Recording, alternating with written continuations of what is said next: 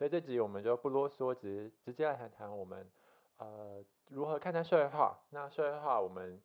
我们整理过后觉得比较好定义什么？那这边呢，我自己有看，呃，因为我自己平常会广泛看各种不同的媒体平台，然后有一个平台是我长期关注的，叫做大人学。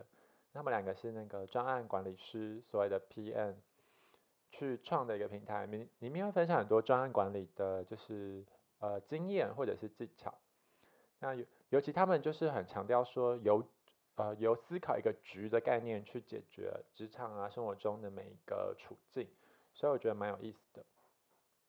那大人学就顾名思义，所以他们在这篇文章里有去探讨什么叫做可能是大人，什么所谓叫小孩。所以我觉得是蛮适合我们来分享看看，就是，哎，社会化的定义什么？那什么样是大人，什么样是小孩？大概是这样。那呃，你在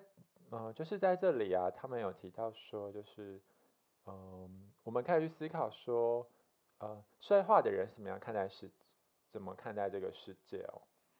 然后呃，我觉得蛮有意思的是说，他有提在里面有提到说，就是。在成为大人，就是是就是会比较会用换位思考去思考。那因为我们会知道，可能如果是比较小孩的话呢，就是眼界比较小嘛，所以你可能聚焦在说，哦，我现在就是呃剩期中考嘛，那就好好的把它考好就好。那当然，大人有很多的呃不同的顾虑，那可能有家庭啊，可能有职场。那这边可能要举个举个例子哦，就是嗯。职场上啊，我们看很多剧嘛，嗯，最近有什么职场剧啊？方哲熙。职场剧。你有印象吗？看看。可是也不是最近的，只是 Netflix 把它重上。不知道你有看过个韩剧叫《卫生》？有，我有看过。就未未来的卫生，孩子的生，他的卫生，呃，那个韩文不知道不会念，但是他的意思就是下棋下到最最后一个最后一步的时候叫卫生，是吗？嗯，你怎么让我想到另外一个剧？但没差。有我看过卫生，那个词啊，我是说卫生这个词啊，好像是这种僵局，然后要下棋的一个术语。嗯。然后他在讲职场，是不是？嗯对对。那你那你想到什么？哦，就是其实像这里啊，这边就是想谈的是说，呃，我们的眼界不同会影响我们的心态吧。这边主要是这样谈。那可能像职场，我们会很习惯的把哦。比如说惯老板，最近很多这种词嘛，那或者是说奴性很重，或者什么，就是我们还是习惯性的会像呃好莱坞英雄，把每个人冠上一个绝对的善与恶的角色，可是我们无法去跨越自己的职呃职位，去看到另外一个职位它它的困难点，所以这可能是导致我们呃能不能做出社会化行为很重要的一个原因哦。你大概你应该懂我大概想表达什么吗？所以你的换位思考跟同理心应该是差不多的意思吗？对，是赞同一件事情。只是就是说，如果是嗯，可能没那么社会化的人，就是会执着在眼前的目光。像可能像嗯，刚出社会第一份工作的时候，我就觉得，呃，举个例，那个时候我就被主管说骂过，这么这么不社会化，我记得有被，你就直接这样直接这样讲。哎，可是他那时候笑笑讲了，嗯，好，呃，我想想看，哦，那个时候事情是这样子的，应该说那时候刚进去，可是公司很忙，没有一个新的位，没有一个稳定固定的职责跟位置，所以我有呃有一段时间是处于有一点事，但是其实呃算可以很快忙完的，所以那时候问我说，哎，我记得你以前算蛮会写文章的。那我明明就算比较偏气化啊，但是他是别的案子，他就问我说：“那你要不要？那你要不要去帮那个另外的同事写一些东西？”我就说：“呃，哦，好啊。”就是想很久，然后他就说：“这种时候你就要说要啊，就是干嘛想那么久？真的是没那么社会化。” 我就觉得现在想起来，我觉得蛮好笑的。可是我觉得可能看他的。语用用语的习惯吧，因为有时候他可能是一种开玩笑，一种，你怎么这么做自己？对对对对，感觉，然后觉得哦你很自在，就是好羡慕你，怎么可以这么自在？想了一下，我就想说，嗯，但我可能可能还有其他事要忙吧，或者我不知道，就是心里会很多小剧场，我就想说，呃，那我如果我接了写不出来怎么办？就是会在那边乱想。它其实跟工作的环境还有你们的的习惯有关，因为其实很多工作都是你忙完你的，你就可以可以开始看自己的书干嘛，哦，然后我是没有做过这做或到这样的者是做工作或者是做下一个研究，做下一个专案，你要收集你的素材，这样。啊，对对对，对就这种，因为他觉得你有你的，就是他需要给你一些思考空间，然后你才有办法有一个产出。嗯嗯对，然后但是有些工作性质就不一样，就是你就是一直有种要去帮忙别人，嗯嗯嗯，然后一直处于处于一种资源或者是与其他部门、其他同事之间的关系比较紧密的嗯工作形态，对吧？那你们可能就是处于那一种，所以你的老板可能也习习惯这样子的状态，所以他才，然后你可能没有习惯，才会觉得，哎、好，怎么那么奇怪？然后我现在到底该不该做这样子？对啊，反正就现在回想起来，就是很青涩的出刚出社会的时光，那时候没有没有很社会化，也好像还是蛮合理的啦。对啊，你有类似的经验吗？光耀这 C？嗯，我觉得我倒是会想从另外一个嗯，面向去讲社会化欸，可以啊但我觉得你可以先讲完你的部分啊，就是哦，你是不是想要讲？哎、还要讲别的吗？啊还是对对就你有你有现在有是另外一个重点，嗯对，就是应该说我，呃，我去找到我觉得比较贴近我心目中社会化的一个定义，那就是有看到大人学这里嘛。那刚才谈了嗯我们如何跟这个整个组织或整个运作互动嘛，那这是社会化里算一个很重要的指标。那下一个指标就算我们如何跟，就是单位再缩小一点，如何跟就是个体或就是他人第三者互动。对，那可能我觉得最近的例子可能是在爱情哦，就是呃，在我们没有那么没有经历过那么多时候，我们总是会觉得你付出多少就要回报多少，这是很自然而然的事嘛。像学生时代，你觉得哎，诶你念多少书就一定要考几分，不然你就会觉得那我干嘛念那么多书？所以逻辑好像主义这样。对，这个逻辑好像嗯会蛮容易影响到我们后来的生活。那最近也就是爱情吧，比如说，呃，一般的所谓的呃异性恋男女的那个交往嘛，那男生就会觉得好，我每天都送早餐来温馨接送，叭叭叭，那女生就久了，她应该就要属于我吧？好，用好不正确的话，对，就是她应该要有所回报吧。但是当然是呃事实实情就不会是这个样子啊，因为因为有时候你没有考虑到你的付出跟对对方来讲不是加分的，可能是压力，他可能不需要那个早餐，他可能不需要，已经想好要吃什么，你也对啊他，他可可能不用你的接送，就很困扰。对对，所以所以这个要付出就要有所回报的心态，其实其实如果过分执着，真的会影响自己，嗯，能不能好好的舒，能不能舒服的在这个社会上相处哦。我觉得我自己也算曾经有这样的心态，那当然也是需要经历呃很长一段时间调调整，才可以调到就是一种比较佛性吗？或一种比较随遇而安的心态。嗯，我觉得是这样。然后第三，第三说才可以放哦下这种压力的意思。对啊，对啊。嗯呃，可能可能可以跟大家分享，就是我现在比较社会化后的社会化后的最低标，就是，嗯、我觉得无论到什么阶段嘛，那一定都你一定要付出一些代价，那你也不一定可以就是完全的照自己的脚步走，因为我们知道要。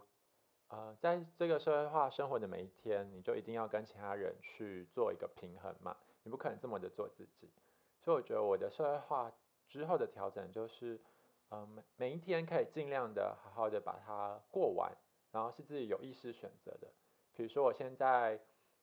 暂时先不选择迈入职场，而是回去好好的去学习专业知识，我觉得，呃，这就是一种呃快乐吧，就是好好的过好每一天。那那一天对我来讲是有意义的，这样就够了。然后就暂时先 先不去想什么，比如说存钱啊、投资啊，或者是呃几岁要有什么样子，这些东西就不会在我的考量之下。这个可能是我社会化后，我把那些目标缩短成每一天的一个调整。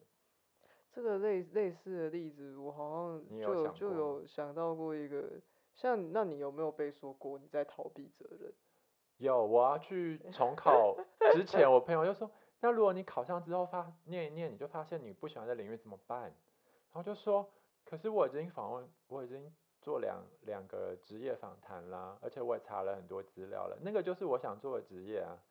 他说，可是你要付出四年呢，你的那个成本很高。然后当然，这有的时候心里就会有点动摇。然后他就说，你这样，你这样你就随便去一间公司都可以有不错的，还可以的职位。你这样是在逃避？我就说，嗯，可能吧，但我就就是，但是我还是有自己的理由，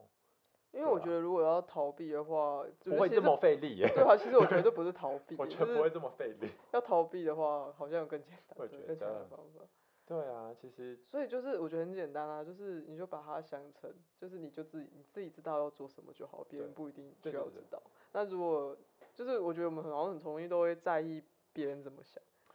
其实不在意，说不在意是骗人的。就很难。但是但是我听到一个，反正就是一个成功的长辈，就是 哦，对所以成功成功的长辈就是你可能可以在报章杂志看到看到他，然后就是的这个成功人士，然后有跟他聊过天，然后他就跟我嗯说，他跟我说，哎，你这么在意这种事情干嘛？就是可能就是像我可能遇到那种小瓶颈，他说你不用这么在意，不用人家一定要知道啊。那可能例如就像你这个状况，你可能就会跟他说啊，不是啊，啊我都不会啊，啊我都不懂就不喜欢啊，啊我就找不到工作，我就一直被当啊，我就是怎样，你就这样跟他讲就好。但是你未来你自己走在自己的成功路上，你自己知道就好。那即便你可能有很大理由，你也不用去辩解说你以前多好多好，你现在是又要更好的这种状态。对，你可以不用在意，可能就是哦，我以前就是，我以前就是讲讲难听点，就是有以前就是很 Q 嘎怎样，然后所以我现在要重新开始，不行吗？就是你不用让人家不一定需要别人的认同，但是我觉得这件事情很难，因为我们从小到大都活在一种被别人打分数的状况。对啊，尤其在东方社会里啦，这个啊、是还是要稍稍的二二元对立一下，东方社会真的比较容易有这样的包袱啊。对，然后我觉得哎、诶好像其实很不容易耶，就是即便是他可能以这种社会的眼光，他可能他其实啊对很社会化，而且他符合某一种成功，可是我觉得其实也许走到那一步的人，他其实经过很多跌跌撞撞，他其实对这个是有感觉的，因为他对，觉得他人生绝对有很多失去的时候，跟很多时候他是不被理解。嗯，的状况，可能例如说他也失去一些朋友啊，失去一些人之类的。嗯，那那就是其实我们人生走走走，就是会遇到不同的人啊，然后你有不同的领域、不同的生活，也不见得每一个人都能理解。那我们也不需要期待每个人都理解，我觉得可能是这样，可能会对自己比较好一点，会不会会不会是这样？那可能第四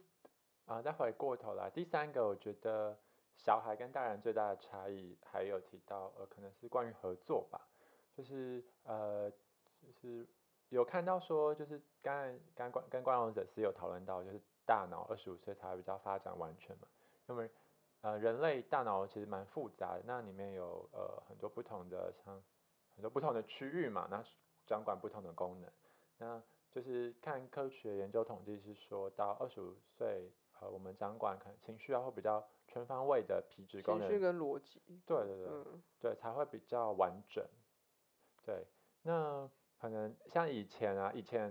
不知道不不一定自己，可是马同学可能有时候，比如说针对一件事情嘛，比如说上课讲不对，教授讲不对，那你可能就会想要很严厉的去去反抗吗，或指正？对，但是越大这种，你就会考虑到说，嗯、他这样会不会难堪，或者说在工作上，啊、你跟主管不合，你可能会换一步思考说，好，那我要怎么样，就是去跟他合作。所以我觉得那个这个观点会很不一样，呃，应该说心态上很不一样的调整。那再举个例子，可能是呃之前读大学的时候，每次去那种行政单位，我都觉得很怎么讲，惊惊，因为我就觉得行政行政单位的老师有些就是处理程序起来就很很麻烦，然后他们有时候摆臭脸，就是我会觉得觉得去那边很有压力。然后现在呢，我我就会思考说，就是把呃现在我去那些地方要办事，我觉得在在谦虚，就是尽量谦虚，然后语气柔软，然后就是就是扮演一种就是哦，对，这的确对他来讲可能是一个附加的事情，那我就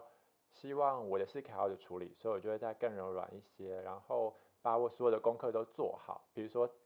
该查是要查我才过去，减少他的时间，这样好像他会比较开心，我也比较开心。我觉得越大之后，好像就真的会比较往那那个方面去思考，嗯，或者是说，呃，再举例子好了，哦，呃，最近我在学校要办，就是要参加一个比赛，然后会跟指导教授要资料，然后可能同学就会说，哎，老师的资料还没给啊，然后这个时候呢，以前就是可能在群主就 take 老师嘛，对不对？哎，资料还没给，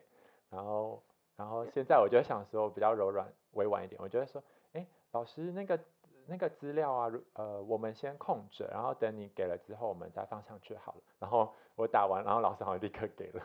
就换一个方式说，我就觉得哎，这样好像好像就是就你还可以给别人感觉不一样。对对对，我最近就会思考更多这一类的事情，就让别人舒服我也舒服的方法，可是并不会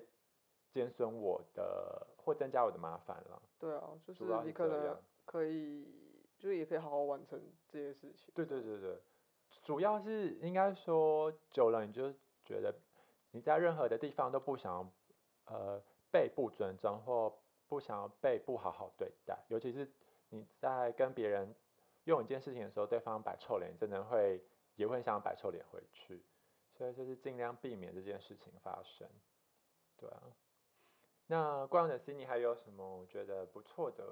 呃，或者说你比较认可的社会化指标？我怎么突然想到你刚刚讲，我 就突然想到你多年前不是去国外的故事？哪一个故事？就是你把包包什么，然后记那个司机跟你讲什么，就很生气。哦，那是你现在，对啊，你现在想起来，你会觉得？可以，呃，对，那的确算是我的错，我想想看哦。你觉得那是你的错？可是我觉得好像现在长大一点就觉得不是对错的问题，而是怎么做。其实有时候是那个情境啊，好对，就情境。应该就是因为那时候是背包客，但我就。背包客像我的个性又 有一点对金钱比较敏锐执着，所以总而言之那个时候是去越南，然后那个时候就很可怕，因为它就是长途客运，可是越南南到北好像是台湾的可能就是至至少三倍以上，你真的是从几乎最南坐到最北哦，这么长途，可能到中南啦，没有到最南，嗯哼哼，对，可是北坐到中南，然后那个时候的客运，你猜要？搭多久？你觉得搭多久客运就很久？我觉得，呃呃，我用个地图的角度去思考，可能至少十六个小时。我那时候搭了二十五个小时，二十五哦，就还睡了，因为他是他是吃饭、睡觉、上厕所。对他有帮我们 打造一个，就是可以躺进去。越南那种那样的客运是客运可以吃饭、睡觉、躺。吃饭就是让你到某个休息站就下来哦。那他就是他那个座位就是帮你打造成就是可以躺着的方式。那总而言之，那时候已经就是换了很多站，就是二十已经二十几个小时了。嗯然后好像是到快要到终点的前一两站休息站，然后就突然要放我们下来嘛。然后那时候好像有一个包包放在客运上，就忘了带走，一个换洗的比较不重要。然后因为我就是在某个 A 休息站，就是其实在一个简陋的小棚在那边等而已。然后因为我一下来就会发现，哎。东西在上面就很紧张，想要赶去拿。那时候旁边就有一个陌生人，然后就是就会说，哦，哎，那你要我就我带你去拿好了。然后我就我就把他误以为是就是客运公司的人，因为我在客运公司的那个就是那个旁边嘛休息站。嗯。然后就他载我过去，其实也可能骑个十分钟，因为客运就开到总站啊，其实很近，大概骑十分钟就到了吧，或五分钟，很快。所以到之后那个人就跟我要钱，我想说，哈，就是因为那时候可能。我觉得是沟通不了，我的错比较多，因为很紧急就跳上去，然后也没有跟他讲价钱，重点是没有讲了。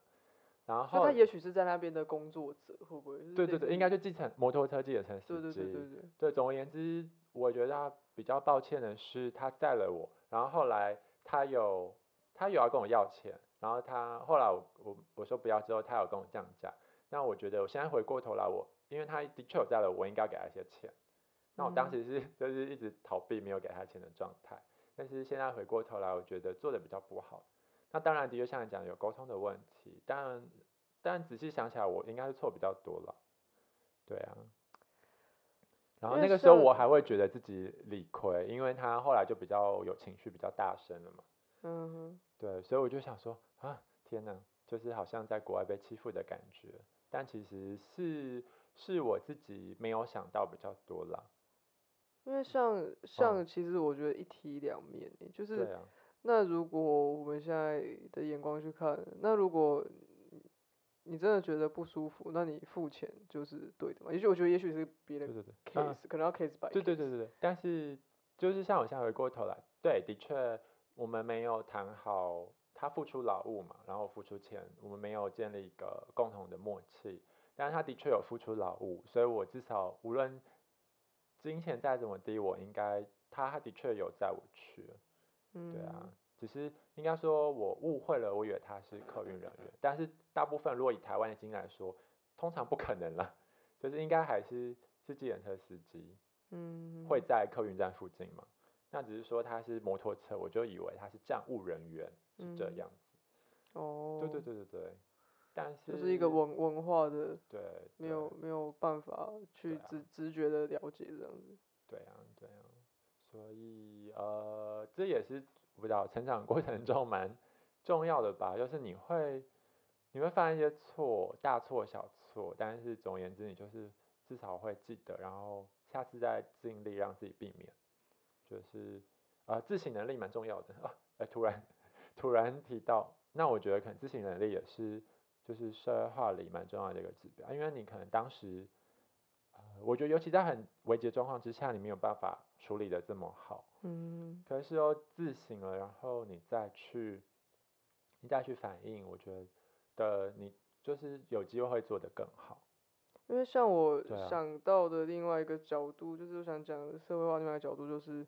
我们到底有时候做的这件事情，只是我迎合我也要有一个社会化的样子，但是我不见得是舒服的，可是我嗯决定这么做，还是那是出自于一个我自己的哦贴贴心。我觉得这有时候好像也是我们平常会是挣扎的地方。对，其实有时候真的蛮难拿捏的，因为你嗯过度的替人着想，其实大部分时候你都会伤害自己。嗯，是啊，嗯，对，所以有时候怎么拿捏那个贴心的界限，我觉得是社会化里很重要的智慧哦。对啊，就是啊，可能像像有时候，就像你刚刚讲的那个追求的问题，那哦，那要是不见得是追追求，他可能是例如说我是好朋友关系这样，而、我今天好像觉得我自己很贴心，我帮你带了一份东西给你吃，对，但有时候说不定我们没有完全了解对方到底有没有一定要吃想要吃那嗯个东西，对，或者是对方其实根本饿不饿，而是一种我好像展现出我的礼貌，然后跟我的本身的个性的缘故，嗯所以我嗯帮你做这件事情。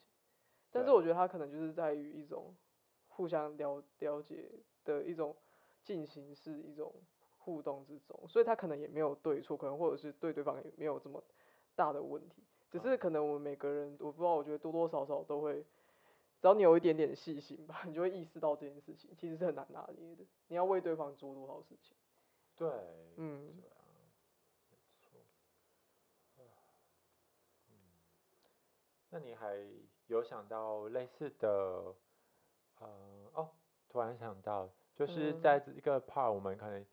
也本来有想要谈什么是理想中，我们觉得比较比较对啊，比较我们认可社嗯会化的一个模样好了，就是很多时候都会有一个模范嘛对对啊象，那当然每个人嗯可能哼觉得的想的都不一样。你呢？你自己你自己会有一个这样子的一个一个想象吗？还是你觉得不需要这样子的人？其实我觉得我号可能对我来讲不是一个对象，可能嗯是我对于自己的一个尺寸的拿捏跟期待吧。对啊、哦那你你是有个对象？那你可以先分享看看，你觉得你所谓的指标吗？就或者是你期待自己长成什么模样这样子？嗯，就像刚刚讲的吧，就是你怎么样很适当的拿捏，哦，然后跟就是在自己能力范围跟在自己不会觉得不舒服，还有一个可以达到自己想要的目的，然后不让事情节外生枝。我觉得这很重要 就是外我觉得有生枝时候很多事情就是情绪就节外生枝。像你看到很多我不知道嗯社会上的事情，会不会其实就是这样？例如说很简单，就是去吃一个面好了，然后送错了，老板就换给你就好了。例如说等等之类的，哦，就那你也不用跟他必大吼大对不必要翻桌啊，什么之类的那 种其实也是这。种这种就是等等之类的，好像就会，就就就很多事情需要沟通，所以我觉得其实我觉得这世界上最难或者是最想让人逃避的事情就是沟通。你突然让我想到我嗯现在打打工打工里有就是很多这种画面呢，我觉对得 就是反正我之前工作做过服服务业，那我现在打工也有在诊所，诊所的时候就很好笑，因为该怎么说？因为反正我我们诊所的那个预约系统不是不是你，就是他可能会跳号了，他不是不是你一号，嗯不是二号，现在一号下雨就轮到你。其实应该蛮多地方都这样的吧，对不对？大医院也我不晓得你的意思，你的意思是说他那个序号不是不是正常数字逻才不逻辑一二三四五这样子？对，比如逻说现在轮到一号，那你拿二号，下一个不一定是你，要嗯看有没有人就是预约，或者就嗯是总而言之会有比较是你字面上看不到的一个叫号方法，但是当然都还是会依据你先到就它有逻辑，只是可能不是大家大家理解的这样。对，但是嗯就是就是身为服呃就是呃行政人员的我们是有点难解释的，嗯，对，因为病患有时候来的又急又多，就很常会有北北，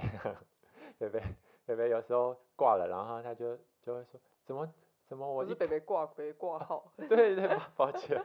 北北挂号嗯挂挂了号，对对 对，挂号之后，然后他等了一个小时，其实他耐心度还是蛮够，等了一小时就开始对我们发飙，就会说，哦，我不是那个刚刚开门就来，为什么还等了一个小时都等不到？我已经看病三年了都没有这个样子，这次怎么那么离谱？你们都要欺负我？然后然后我们就很无奈，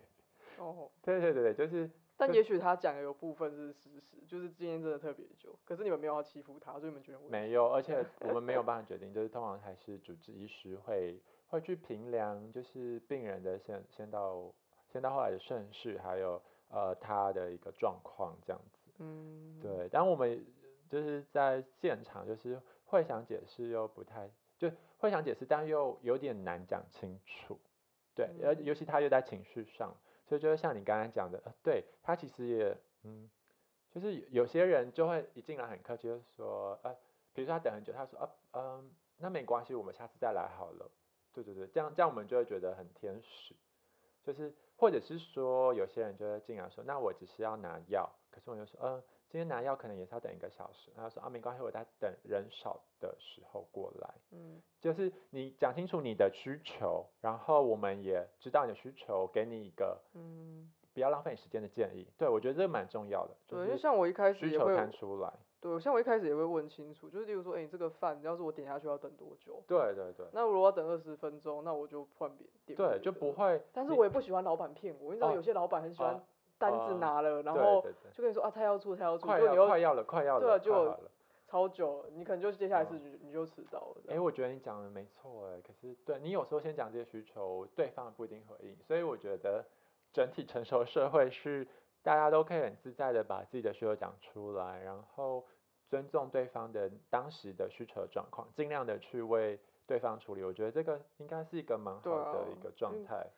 对啊，因为我觉得有时候好像有些对，店家他会想要多赚钱，想要能多接单就多接单，呃，去骗客人，可是。对，可是你你讲是一个小小的缩影，可能放大到更其他大的公司啊接单那种，其实都是适用的、啊。哦，对啊，因为他就是想要想要做你这个生意啊。对，因为他可能就是要先接了，不然他可能下个月活不下去了，就是先接先接，然后最后爆掉再来压榨员工，这样就 对啊，或者是 或者是再去跟客户 argue 啊，就是对啊，其实我听过蛮多这种事情的，就是对啊，硬要接，然后就最后生不出来给客户这种对这种事情，那就会造成别人的困扰。嗯，对。那如果是对啊，所以刚才其实提到蛮多准，所以诚实，对对，还有一个点，就是对，然后要对，其实社会化有时候会让我们不诚实，是不是？就是社会化跟诚实的对关系。因为我可能我身为一个不知道哎、就是一个沟通可能需要一点点不诚实，然后达到一种沟通的效率，或者是更多的诚实。但是因为我们为什么会需要有一点点不诚实，是因为对方也不会太诚实。所以例如说我可能，例如说我这个需求，也许我下个月再拿到就好，我就跟你讲两个礼拜。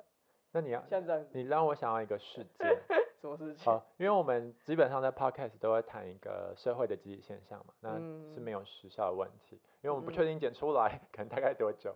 对，啊，最近其实近期发生那个钟明轩啊《鬼面之刃》配音的事件，我觉得也跟我不知道。哎，我们今天是呃二零二零年的十一月二十六号录的，好，请说。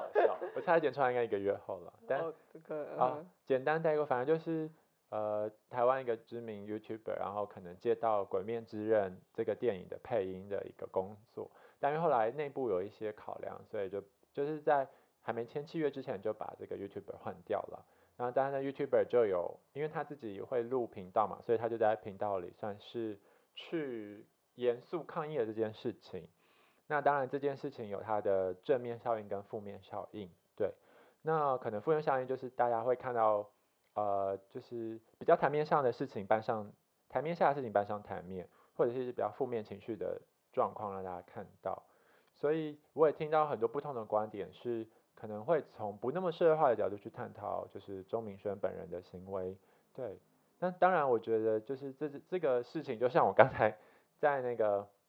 越南嘛，越南包包掉了，就是可能没有一个明确的对错，对。但是其实只是仔细看来，应该都还是有更好的处理方法，只是刚刚讲那讲这件事情，对。所以呃，就像呃，我会想这件事，就是你刚才讲没有那么诚实的的跟对方沟通，对，因为像这件事情比较严重，就是算呃，就是鬼面之刃那面窗口算是比较诚实的跟跟周明轩讲说他们不选他的原因，所以这件事情好像就就不小心被讲了出来，然后就是对公司的品牌上有一点就是伤害了，所以有像我自己也算做过窗口，所以。有时候有没有诚实跟对方讲，其实都是一个很诚实的学问哦。比如说，好，呃，比如说我我是窗口嘛，那我要找某一个品牌合作，那因为时间的关系，或者是公司内部考量，呃，就就必须要在签合约之前很委婉的跟对方讲。然后我现在回想起来，啊，当时年轻我可能也有一点太直接了，就是直接没有消化过后，直接跟对方说，好。比如说，比如说我干过那种，可能因为政治因素，我们呃，我们后来决定不要找你合作，这种话我也讲过，好像有点不 OK。应该要说，可能是因为我们有一些时程上的考量，这呃呃这次的档期比较搭不上，所以下次希望有机会再跟你合作，应该要这样子说了。对对对对，这都是一个学习的过程。但我也干做干过这种蠢事呢。对啊，所以这种拿捏我觉得很很难。就是有时候你好像需要让对方知道事实，有时候好像不行，有时候好像。对啊。所以就会有很多。但是其实有时候就是以那种呃以往后合作还有没有缘分在在续前缘，或者是说我觉得从公司会学到一个很重要的道理，就是大家都不希望交恶啦。所以比如说不管是离职啊，或者是说你有。呃，你被之前好了，或者是说你没有被录用，其实公司都不希望与你交恶，所以职员可能也可以有这样子的思维，就是你也没有必要特别跟公司交恶，在你还可以控制的范围内。那当然，这个不交恶的的一个一个道理嘛，可以带到各种领域。嗯，对啊，比如说比如说日常生活嘛，跟小吃店老板，可能他就是你。家对面唯一的小吃店，你刚刚叫饿了，你以后就要走很远，这样也是蛮累的，对不对？对，或者是有时候你就，我觉得这种就是真的是一种技术，就是你要怎么样去讲，可以达到达到你的需求，然后靠跟对方之间也不会觉得不舒服，然后也可以尽量知道你的需求，就可以，可能他就他为你提供这个服务，他是不困扰的，对，只是他可能没有得到这个消息。之类，然后就会有所误会。像像其实我不晓得，其实我觉得越年轻就是的，也不是年轻的，是越就是我觉得不是年纪问题，是时代问题。我觉得越网络时代，然后越从小接触那种很快速、很直接回应、很没有余地的一种一种沟通模式嘛，哦的人反而不容易在现实生活中跟人家好好讲话。哎，因我为因为倒是我们就是没有想，对，因为我们不觉得网络文化很多事情，就是你要讲什么都用抢的，很很长，就是，可是这不是一个有效的方法。对，他会就是有时候对立并不会促成事情的解决。对啊，对，就是可能例如说你去吃这家面店好了，它永远都酱油膏都加加在，就你不喜欢你炸的酥酥的东西直接挤在酱油膏，因为泡软，然后你可能就是去留一星负评，哦，对啊，可是你可能你跟老板讲，他就是他可能就另外给你酱油膏，是啦，他就因为他可能也其实说不定他旁边就一堆酱油包，是你自己没看到，他可能就不嗯。急就自己拿之类，就是嗯。其实这种都好像是一个一个可以去去直接讲的事情。就是对对对对对，其实他也不占你太多时间了。对啊，因为其实你给人家一心扶贫，其实我觉得这也是你的权利，没错，因为你是你的言论自由对。但是他不会解决问题，你可能就之后就少一家选择，嗯，然后然后你还是对啊，就是他可能不会为你带来实质的好处，或者是任何事情的帮助，嗯，对吧、然后我也觉得像像我觉得网网络的氛围有也有点类似。就他可能很，而且很多时候的沟通法是不是就好像我抓到你一个错的事情，然后可能他还还是有一个余地，可是他就变成说，因为我要讲你错，所以你什么都错，嗯，就他就会没有一个讨论的空间。我觉得这这也是有问题。嗯嗯嗯刚才谈了那那么多嘛，我们有呃，我们刚才可能至少谈了三到五种我们对于呃社会化的一些，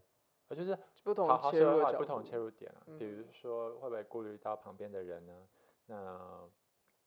对还有什么？一时忘记，就是大概那些点。就是还有一些沟通的的技巧，对我们如何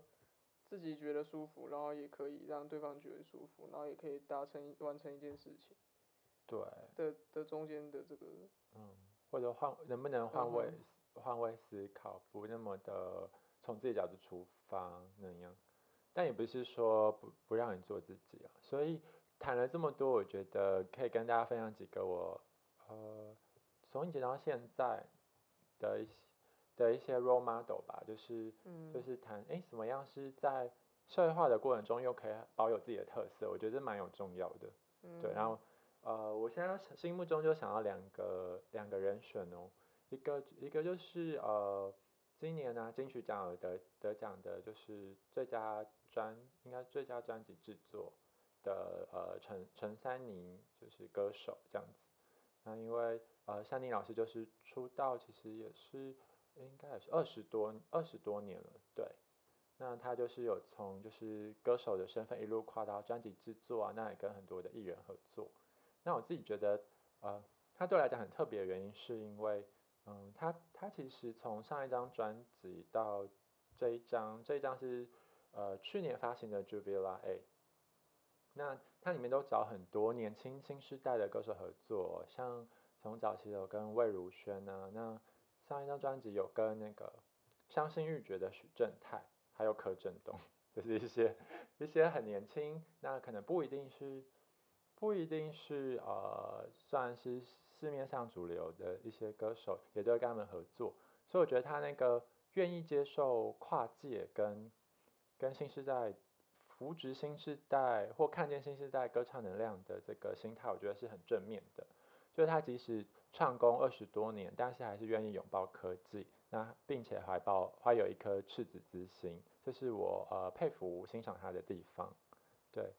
那另外一个对象是呃今年过世的美国的前大法官 R G R G B Kingsburg。对，那前阵子我也有去刚看过了他的那个啊，算算纪录片。那他是我近来比较看到的一个对象。那可能也有受限于就是媒体篇幅报道嘛，比较报道他偏正面的事情，我还没有办法一一检视他的历来他判决过的案件嘛，可能都还可能都还有很多可以去探讨的地方。但我觉得他让我最佩服的地方是，他刚才跟光阳者司谈到的一个嗯，不用对立，而是呃，而是用一个比较缓慢，但是是让大家可以在成熟讨论空间之下，去去去慢慢进步的一个过程，是我钦佩他的地方。因为他是身为比较进步派的大法官，相对于守守旧派保守派嘛，所以当然他在拥护人权上有他的立场。可是他其实，在立他在位期间的大法官任期里，他也都是慢慢推动一些比较呃偏性别啊人权的法案。他并不是直接赞同说一开始他一一有权利的时候，他就要积极的。吹哨吗？或者积极的去破坏、撼动这个体制？他他是选择慢慢的去推动的，然后是很愿意跟就是守旧守旧派对话的。所以那个时候还看到他其实有一个佳话，流传一个佳话是，他跟守旧派的大法官其实是好朋友，他们一起去看歌剧。我觉得这好有趣哦，就是他们两个其实立场是对立，可是他们除了立场之外，其他都很契合，所以他们是很愿意沟通的。所以我觉得这样子的一个互动过程，可能是，呃，我我敬佩的原因，还有觉得这是，呃，在台湾社会里也希望可以慢慢看见的地方。对啊，不知道观众者 C 你呢？嗯，我我就蛮蛮蛮认同的。赤子之心跟呃不对立的一个心态是，我觉得在社会过程社会化过程之中，我觉得很重要的。对。对啊，我觉得就是。有点像，其实对方可能也不会见得直接认知到说，哦，这个想法他可能会有他的局限或什么。那我觉得他可能是需要一个过程跟互相了解，嗯，才会知道对方的问题在哪，而不是一下就把对方打为某一种分类。对，对，就是像。那个对岸不是不能沟通的人，异己人士全部打为右派嘛？然后右派，那我就不跟你讲话。然后对啊，就是我觉得他可能就会，就我们现在的虽然是一个民主的状态，可是我其实我觉得我们很很很多人还是有这样的倾向吧，就觉得你跟我不一样，所以我们就没有可能性。对，对吧？那我觉得这种做法其实是很很很急很很类似于某一种。集权政治的的状态。哦，对，我大概懂你意思。嗯哼，好，那你做一个 ending 吧，我们讲差不多，已经讲很多，你下次要要再会再谈多多多一点，然后别的面向，知道吗？好，好了，可以，来 ending 一下。其实简单的作解就是说，嗯，其实我就分享了我们各自各自面向看到就是社社会化里的一些指标嘛，那我们。就是像光者 C 和我光者 P，就是差不多各分享了三个我们觉得什么是比较理想的社会化指标。那这些理想的当然没有那么绝对啊，那就是一个需要平衡或有比例问题的一个指标。那最后我给大家分享了几个几个我们觉得是就是在社会化同时之余又保有个人特色的的对象。那也在那对象中看到他们怎么去，他们怎么去跟这个世界互动的嘛？对，也有举了这个例子。所以到下一段呢，我们可能最后会呃 end ending 在就是我们去探讨说，哎，那谈了社会化之后，没有那么社会化，可能是什么模样？那这样子 OK 吗？还是有什么答案？那我们就等到下集再来分享。嗯，大家拜拜。拜拜。再见啦。